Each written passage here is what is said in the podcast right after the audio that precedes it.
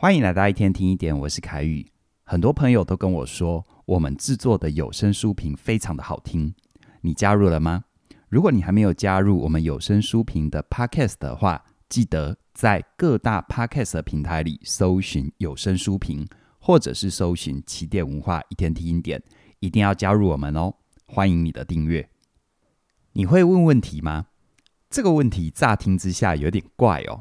你可能会想，问问题很难吗？有人不会问问题吗？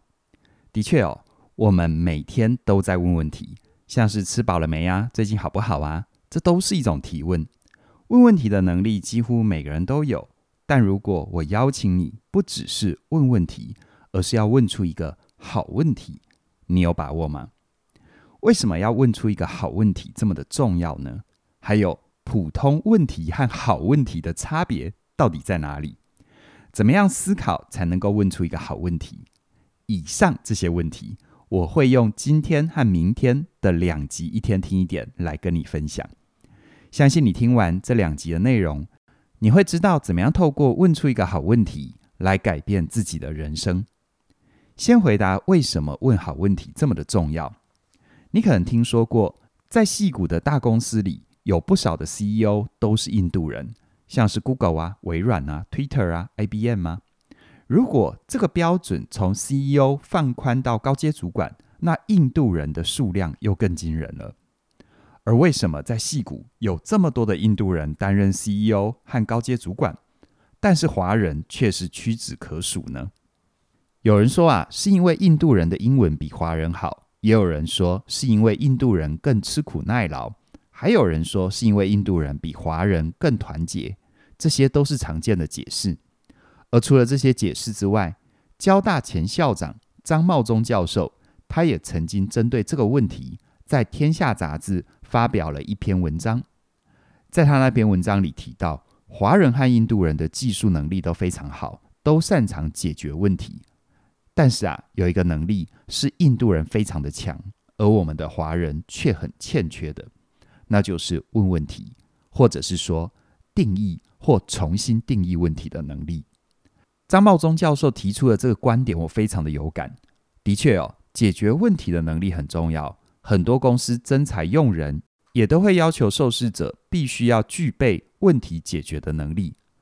但比解决问题更重要、更高层次的能力，是提出问题和定义问题的能力啊。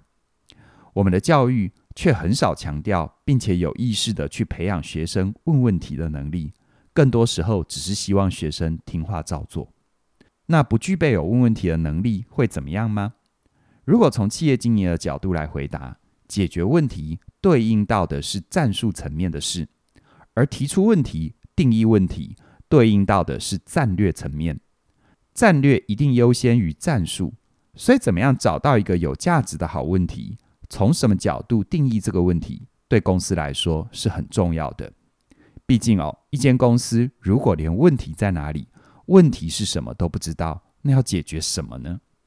同样的，回到人身上，一个人如果不知道自己的问题出在哪里，那么他所做的改变和努力很可能是徒劳无功的。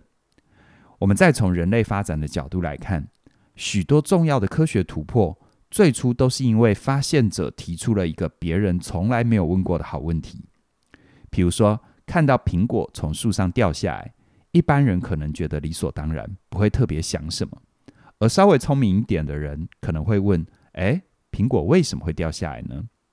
但历史上最聪明的人之一牛顿，他提出的问题是：为什么苹果掉下来，而月球不会掉下来？这个问题帮助了他去思考出万有引力，也帮助了人类在三百多年之后顺利的登陆月球。甚至于在不久的将来，我们还有可能登陆火星。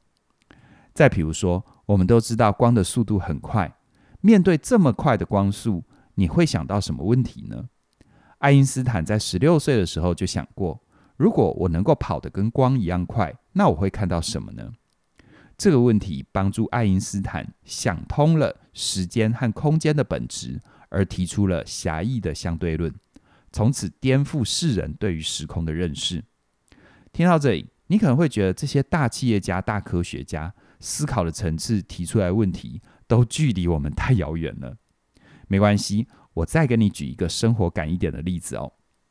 这个例子的主角就是日本的大胃王小林尊，他最著名的事迹就是他连续六年拿下奈森吃热狗大赛的冠军。奈森吃热狗大赛是美国年度热狗大胃王的竞赛，他被认为是大胃王界的超级杯啊。在小林尊参赛以前，热狗大赛的世界纪录是在十二分钟吃完二十五又八分之一个热狗堡，而小林尊第一次参赛就破了这个世界纪录。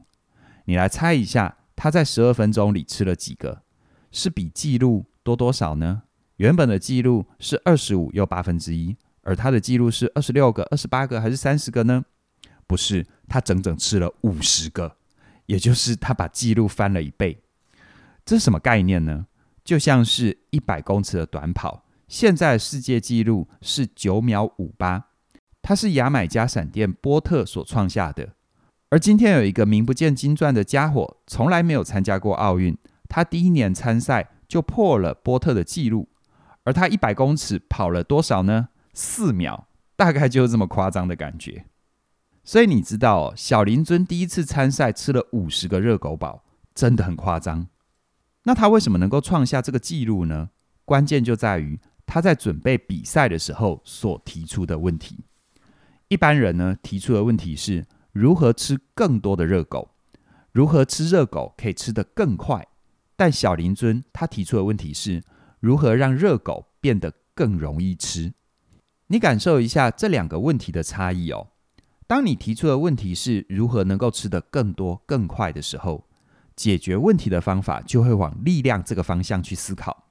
所以呢，你看传统的大胃王是不是每一个人都是又壮又大只？但如果你提出的问题是如何让它变得更容易吃的时候，你思考的方向、解决的手段就不会往力量这个方向走。这背后的逻辑就是。问题呈现的方法会引导思考的方向，进一步影响解决问题的方法。你会用什么方式来解决问题，在很大的程度上取决于你怎么定义这个问题。于是呢，小林尊借由提问重新定义了问题，找出一个其他人没有想过的解决方案，所以把世界纪录翻倍，重新定义了整个比赛。说到这里哦。我们来看看，在实际上，小林尊是怎么样吃下这么多热狗堡。他在吃热狗的时候，有两个很特别的地方。第一个，他会把热狗跟面包分开来吃，这是为什么呢？因为面包沾水之后会软化，这样子可以吞得更快。这是把整个热狗堡一起塞到嘴巴里达不到的效果。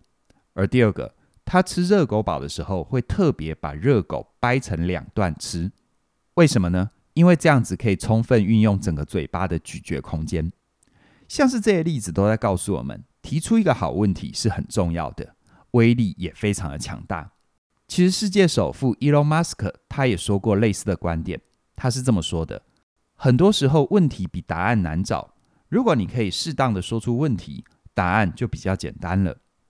那既然问问题的能力这么的重要，那有哪些具体的方法或步骤可以帮助我们练习问问题的能力呢？在我们明天的分享里，我会继续跟你分享这个主题。我相信你在听完之后，也能够借由提出一个好问题来改善、提升你的工作和生活。假如你也对于人生有更多的好奇，想要刺激自己想出属于自己的好问题，我很鼓励你可以加入我们起点线上学院的学习。这些线上课程都源自于每一位创作老师对于生活里重要的观察跟提问，像是我自己的课程《全方位职涯思维》，帮你重新定义了职场；而专业有价帮你重新定义了到底要怎么样去建立个人的品牌还有影响力。那另外一门课《自信表达力》，帮你重新定义了表达这件事。表达的关键从来就不是说话，而是思考。那更不要说过好人生学，帮助你重新定义生涯跟自我发展。这些课程的相关连接在我们的影片说明里都有，期待你的加入。那么今天就跟你聊这边了，谢谢你的收听，我们再会。